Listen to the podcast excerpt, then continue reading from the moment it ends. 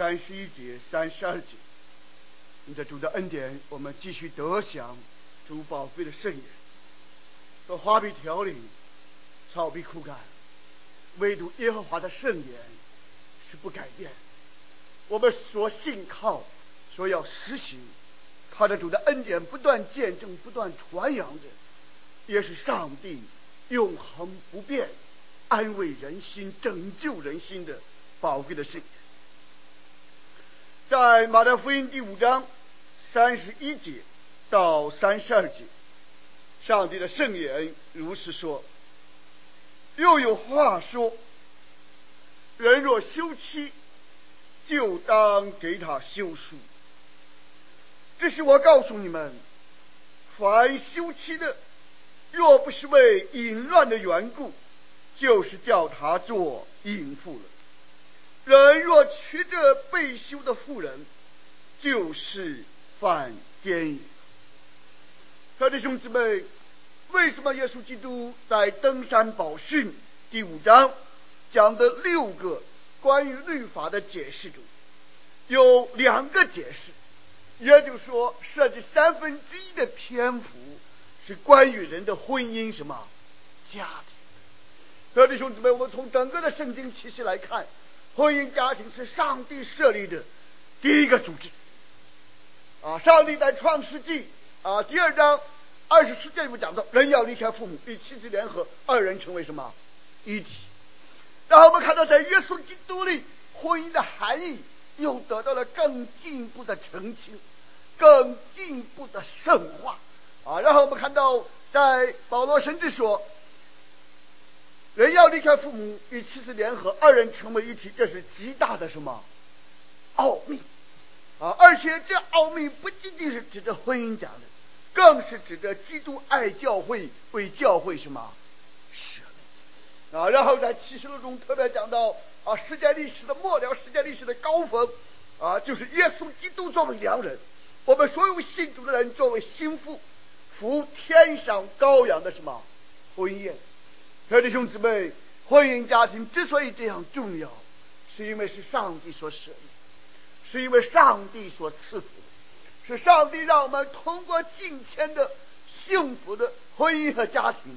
啊，不仅是生养敬虔的圣洁的后裔，而且是弟兄姊妹啊，夫妻关系啊，互相作伴啊，互相祝福，作为一个亲密的团队啊，作为彼此的伴侣啊，天路同行，一生一世。那我们看到，我们在这个世界上的两个极端也常常是，或者我们或者是容易把宗教变成是纯粹是个人化的。哎，只要我个人灵魂得救就好。然后我们不顾及自己的家人，或者我们在家庭生活中没有见证，啊，因着我们信主，我们的家人反倒软弱了，我们的家人反倒跌倒了，我们的家人反倒更不能够读圣经，更不能到教会来。这就是保罗在罗马书中说的：因着我们的犯罪，因着我们的软弱，主的名。不仅没有在不信主的人中间得到荣耀，得到高举，反倒被什么亵渎？我们不仅没有成为福音的桥梁，我们成了福音的什么拦阻？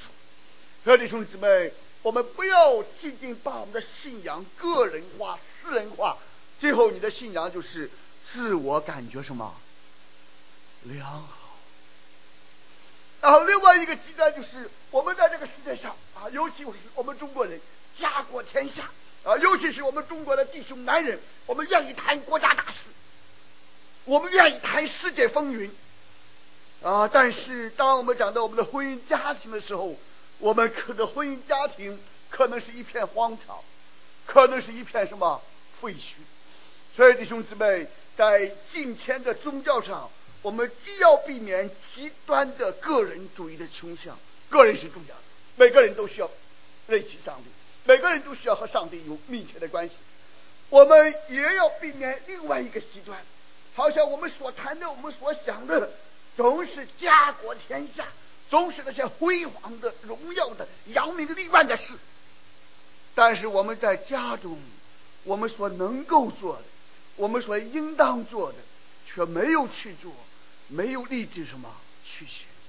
小弟兄姊妹，我们既要每个人要好好的信主，同时靠着主的恩典来不断的用爱心啊，用恩典啊，用劳动，用智慧啊，在我们的家中确确实实像圣经讲的，灯放在什么灯台上，就照亮什么一家的人。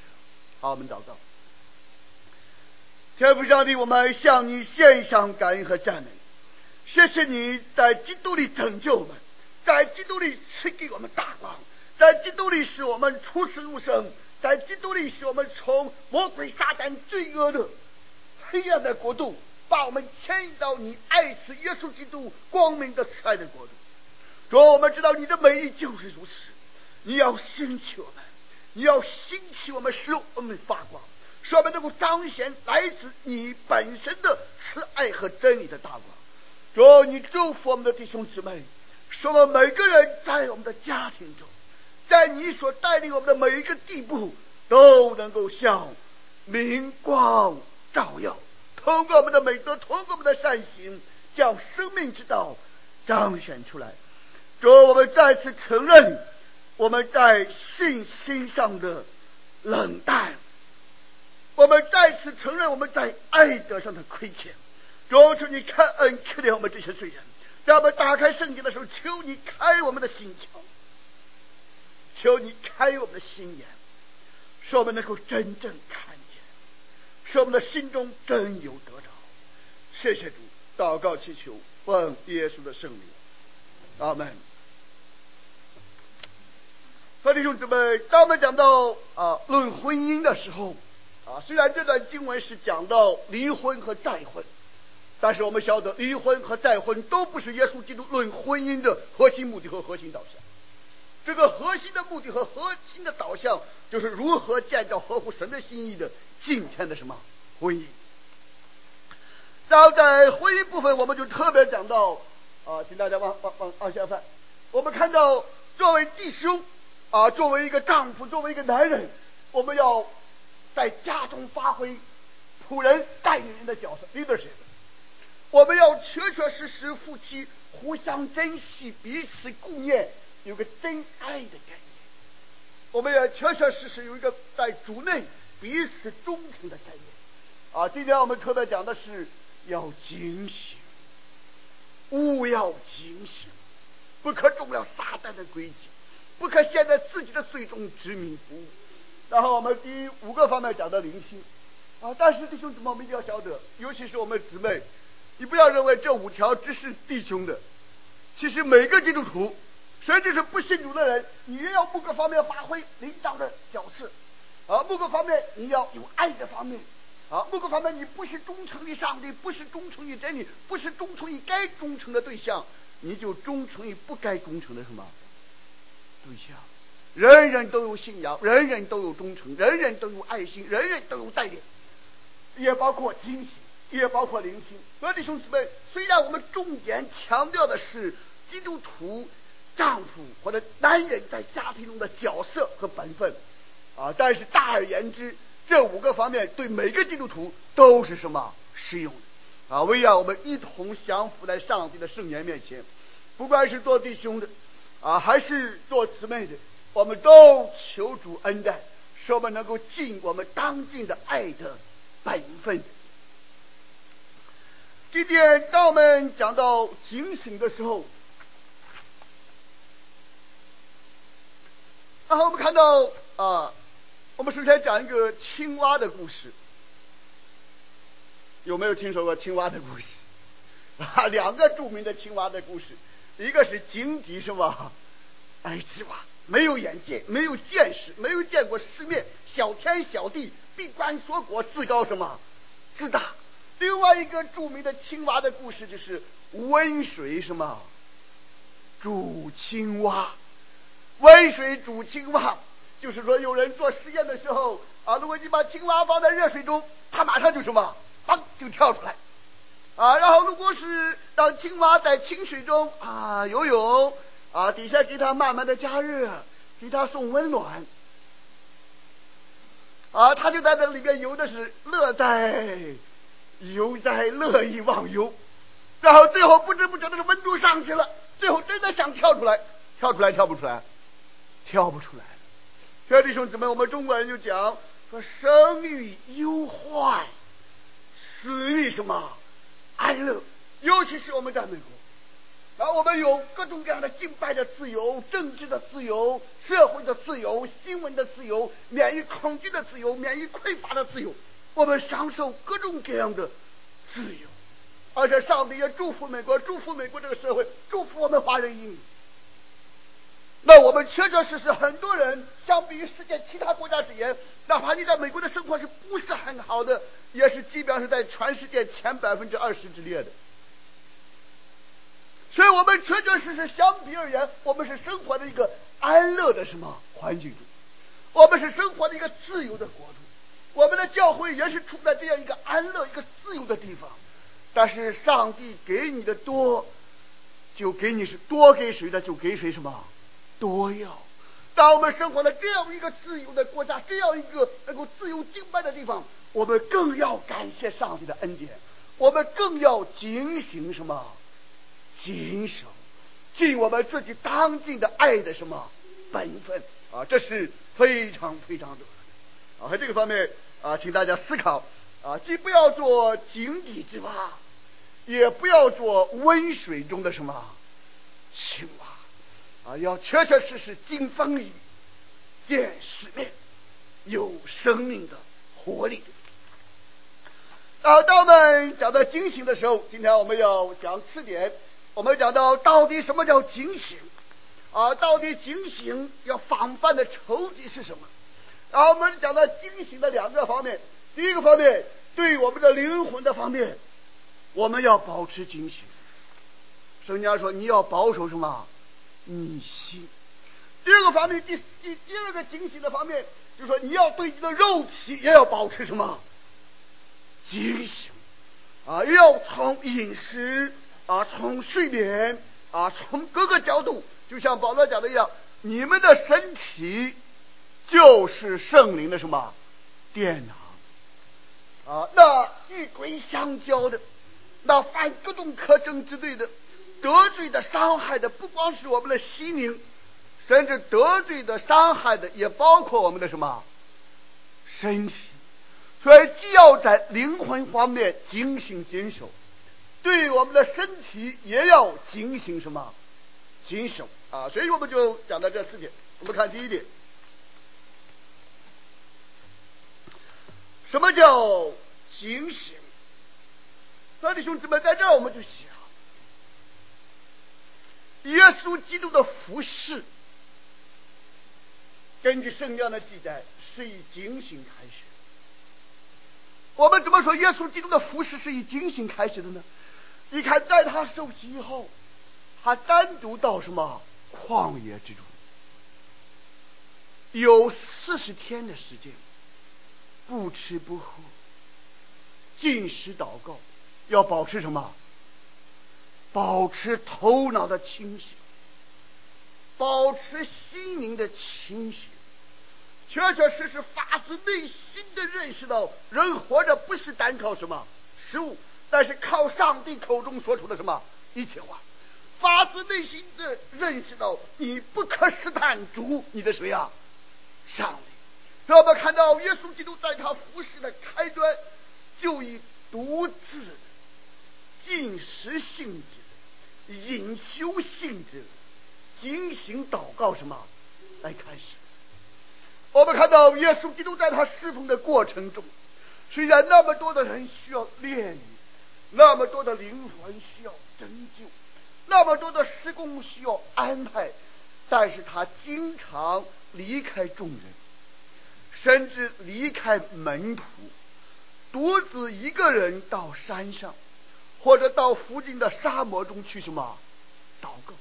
让我们看到耶稣基督在他繁忙的侍奉生涯中，也没有说越忙越乱，越乱什么越忙，反倒是忙中偷闲，闹中取静，然后真正的安定在主的什么面前，不能够因为眼前的事工。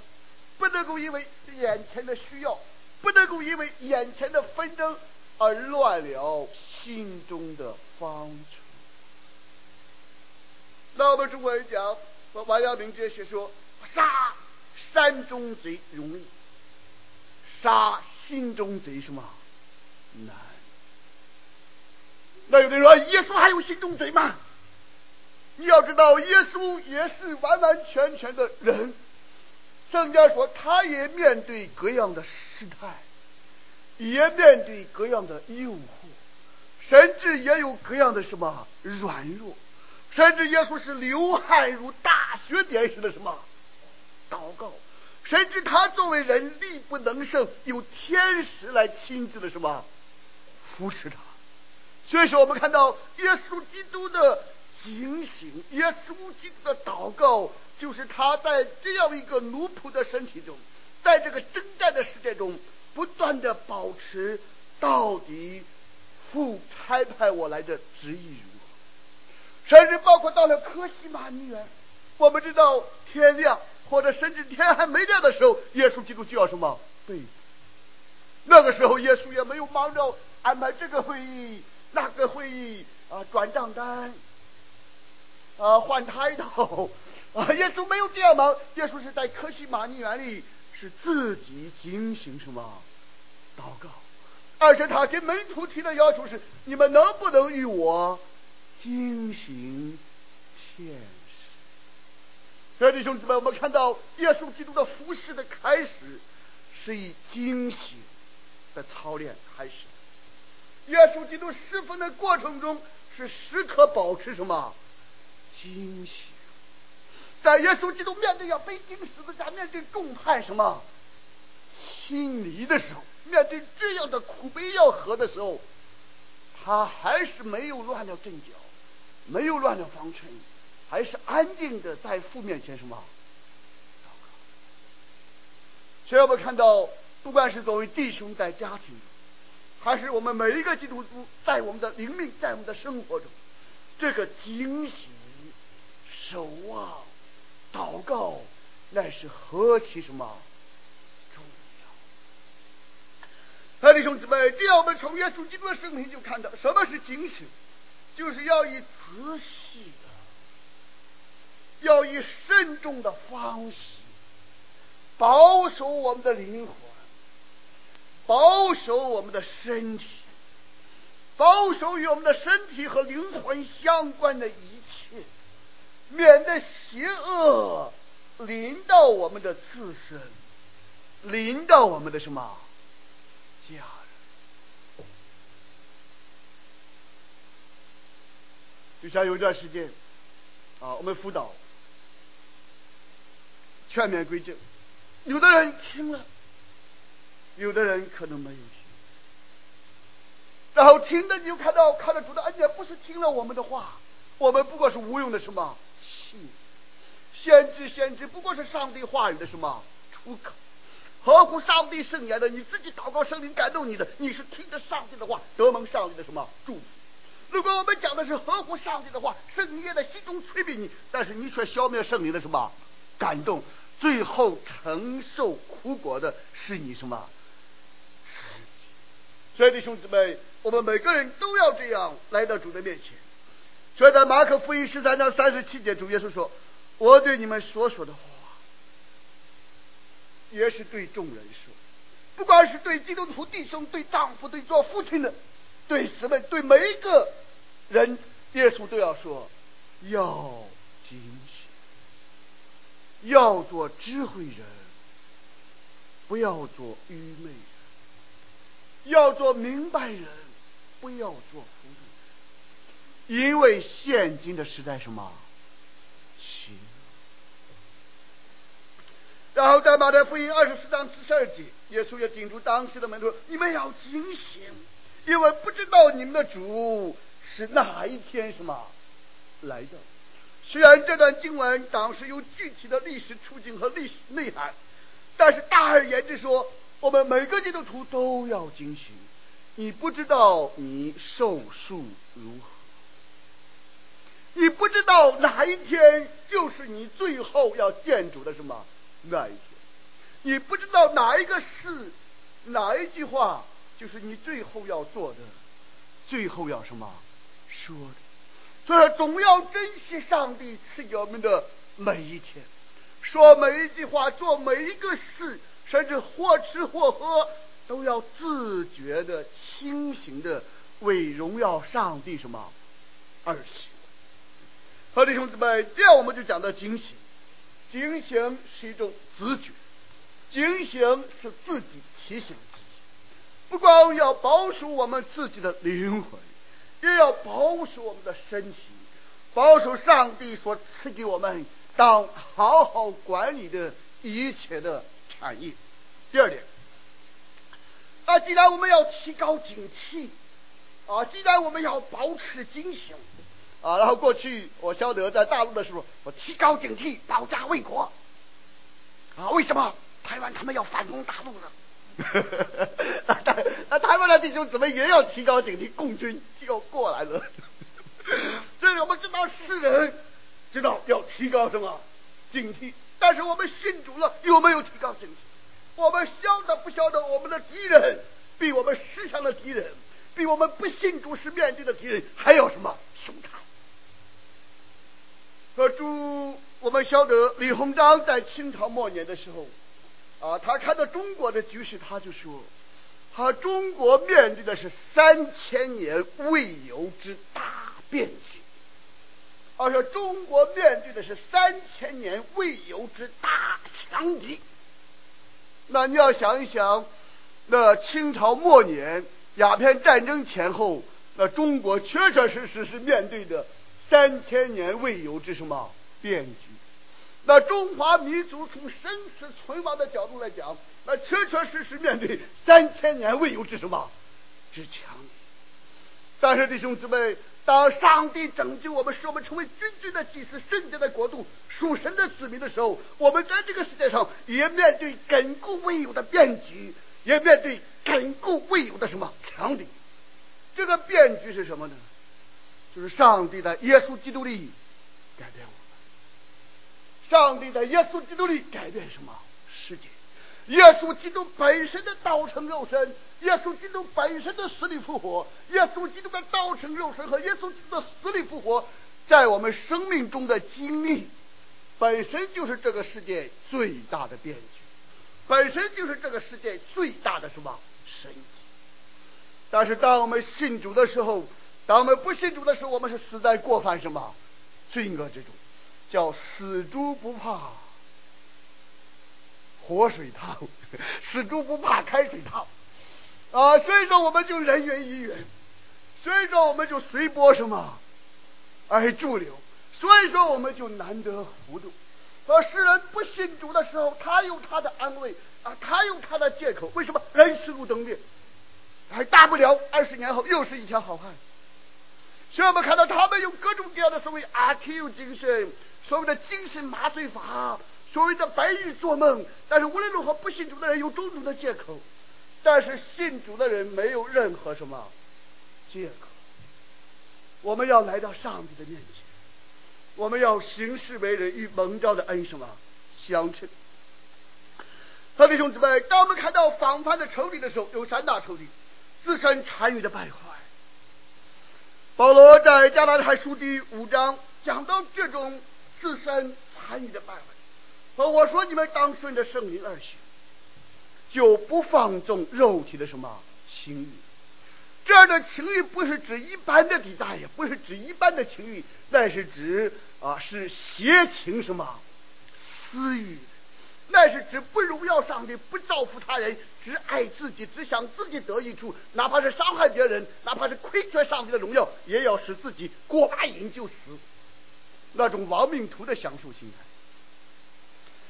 然后我们看到说，因为这样的邪性词语是和圣灵的引导相称的，啊，圣灵的引导是和我们心中的邪性词语相称的，这两个是彼此相敌，是你们不能做所愿意什么做。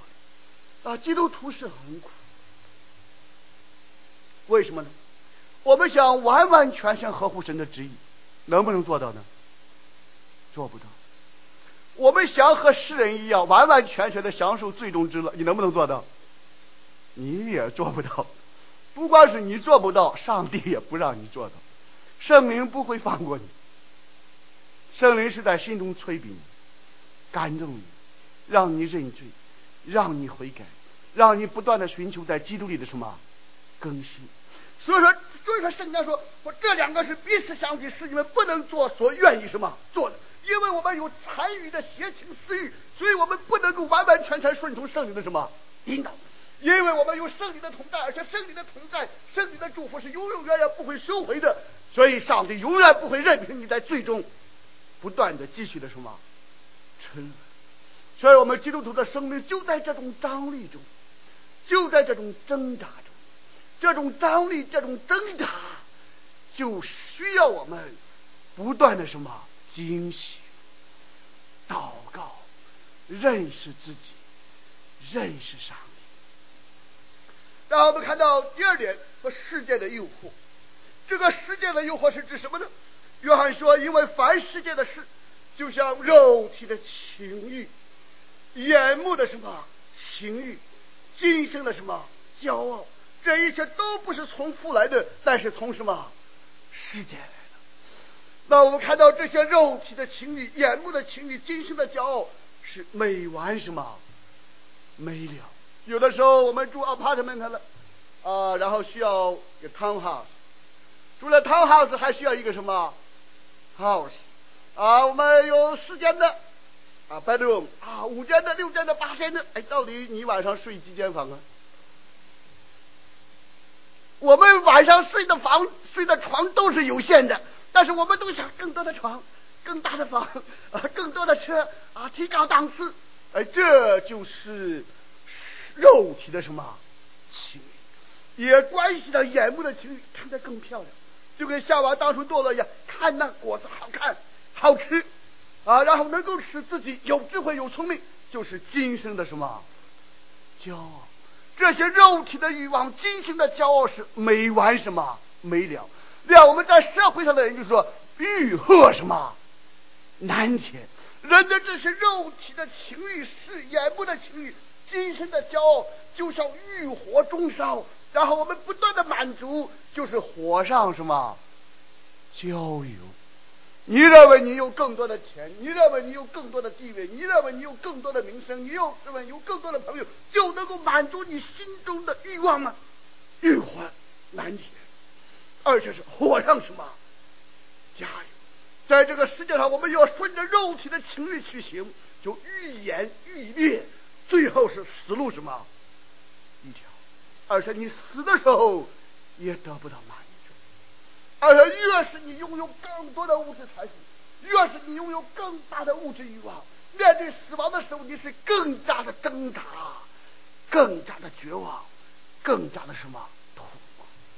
因为这一切都是你花费心血得来的积聚的，但是这一切又都不能够救你，就把你脱离什么失望。然后我们看到第三点，撒旦的什么攻击。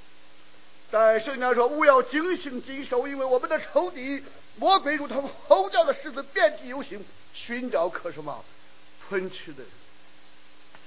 关于魔鬼的诠释啊，这方面有有两种极端的倾向啊，一个方面呢，像一般的灵恩派了或者民间宗教了，哎，处处都说，哎，这是一个鬼，酒鬼、烟鬼、食人龙的鬼。是人下的鬼啊，是人啊，什么什么都是啊，这是魔鬼的作为，都是鬼做的，不是人做的啊。这个方面当然我们晓得，盗贼来是要偷窃毁坏什么，杀害。但是你要晓得，魔鬼他有魔鬼的责任，魔鬼当受魔鬼的审判。但是当初亚当夏娃堕落的时候，那是谁堕落的？亚当夏娃自己的什么堕落？魔鬼说：“其实神其实真说，啊，不是你吃园中所有树上的果子吗？”然后夏娃就和魔鬼对话，然后夏娃就听从了魔鬼的话。是谁听从了魔鬼的话？那魔鬼是诱惑人的、蒙蔽人的。当然，魔鬼有他的罪。但是，如果我们听从魔鬼的蒙蔽，听从魔鬼的诡计，我们自己也有自己的什么责任。我们不能够把我们所有的责任都推在鬼身上。而是从来不愿意作为一个真正的人，承担真正的人当承担的什么责任。然后我们看到第二点，就是在美国这种文明中，或者在西方这种世俗化、多元化、现代化、科学化、民主化的文明中，我们常常忘记了，甚至常常不愿意否认、不愿意承认，是否有 demonic power，是否有魔鬼，是否有邪灵，啊，是否有这种黑暗的属灵的什么权势？和弟兄姊妹。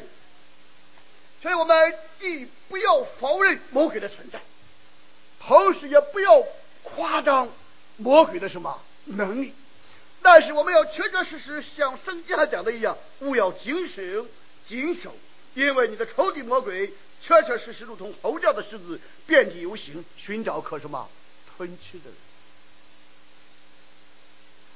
啊，总体来讲，魔鬼攻击我们的时候，或者魔鬼。啊，在在世上的做工，它是有两个方面，啊，一个方面是让我们感到害怕，因为惧怕人的，便陷入了网罗。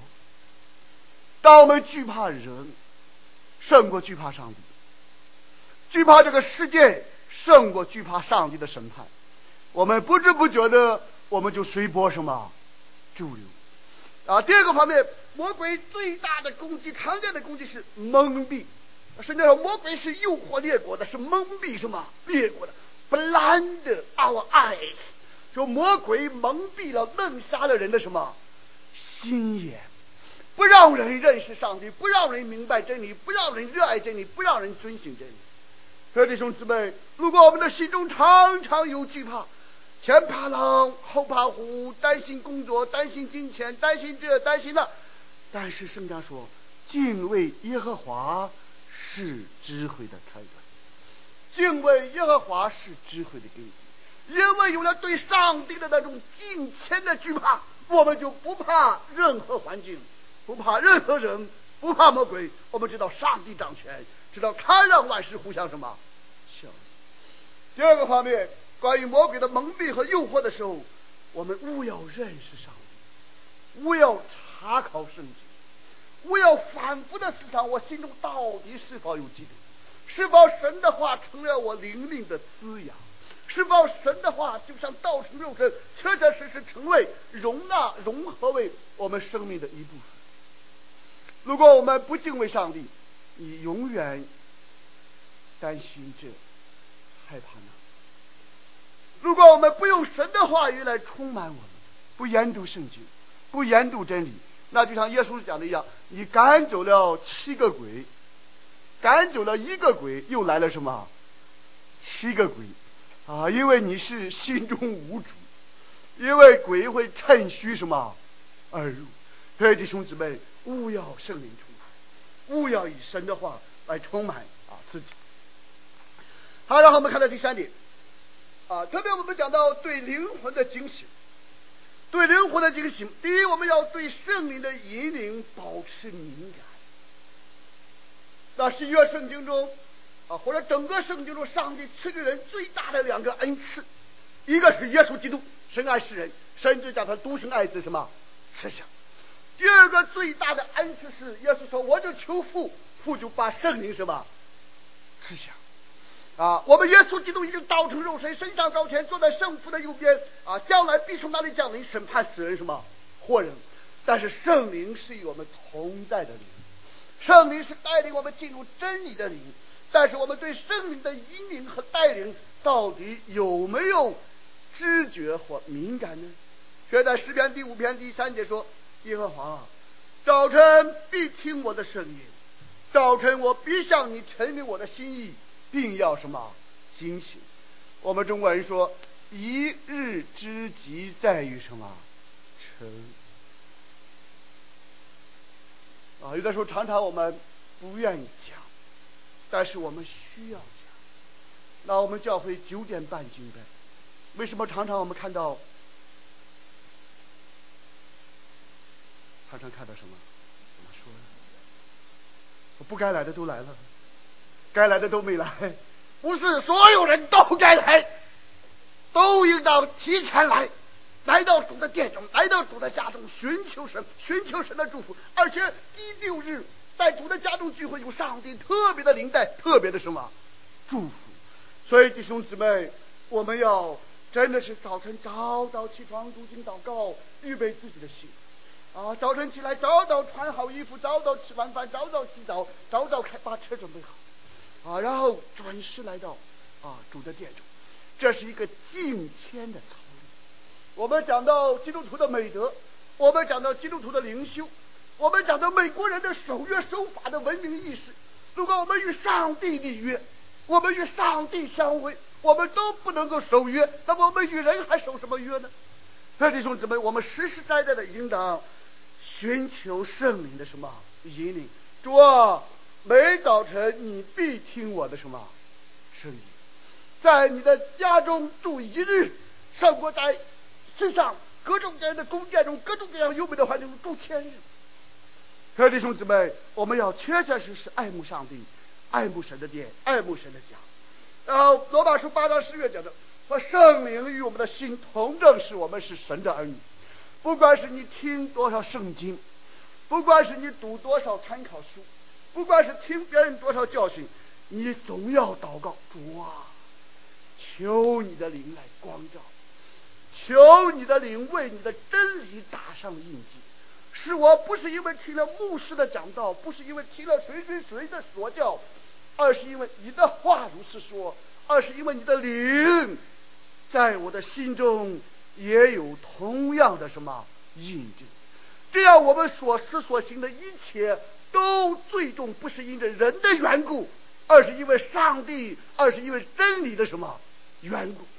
那如果我们没有这样的祷告，没有这样的心智，那牧师长老或者别人说你好，或者给你的话中听的时候，你就对人顶礼什么膜拜，把人推上了神坛。但是，一听到牧师长老或者其他人跟你说的话，忠言逆耳不好听，你就把人踹在了什么脚下？你把人抬举的越高，你将来你就贬低人、亏损他、攻击他，就越什么？你把他抬举高的时候是不合乎圣经的，啊，你把他贬得那么低的时候也是不合乎圣经的，都是因着我们个人。没有承担个人在上帝面前的责任。亲爱的弟兄姊妹，不管是在教会中还是在社会中，我们每个人都要圣灵与我的心什么同证。我之所以这样做，我之所以这样行，都是因着神的恩典，都是因着神的圣言，都是因着圣灵的什么引领。然后我们看到第二点，要谨守出自我们心灵的心思言行。那耶稣明确的讲，他从外边进入人的不会什么污秽人，但是从心中发出的却会什么污秽人。所以说，我们对我们的心思、对我们的意念、对我们的言论、对我们的行为，要警醒什么？谨守。啊，我们看大卫怎么讲？大卫说：“我曾说，我要谨慎我的言行，免得我的舌头犯罪。我要用嚼环勒住我的口。”你看，大卫就说：“我就像那些不听话的倔强的驴马一样，但是我需要立定心志，靠着主的恩典，用嚼环勒住我的什么嘴？这是多大的心志！他对自己没有高举，从来没有把自己看作是啊、呃、蒙保守的天使。我是人，我是罪人，我需要上帝的恩典。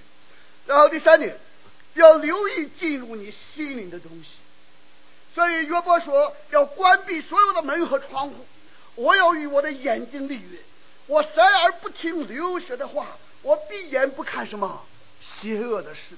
我们不仅要保守警醒，从我们心中发出的心思意念、言语行为，我们也要小心谨守，不让那些不当看的、不当听的、不当行的进入我们的心思什么意念。然后我们看第四点，当我们讲到对肉体的警醒。好弟兄姊妹，我们中国人重视养心之道，我们也重视养生什么之道？养心养生，身心健康，这就叫养生之道。或者我们从中国从圣经来讲，这就叫生命什么之道？生命之道，生活之道。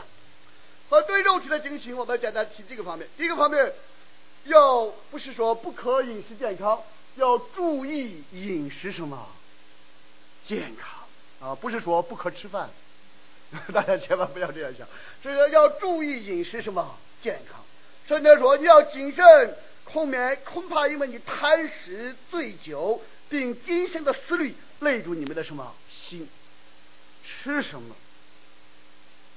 喝什么？吃多少？喝多少？怎么个吃法？怎么个喝法？这三个问题都是关于吃吃什么、喝喝的，重要不重要？重要不重要？从常识的角度讲，非常重要。Whatever you eat, whatever you are。你吃什么？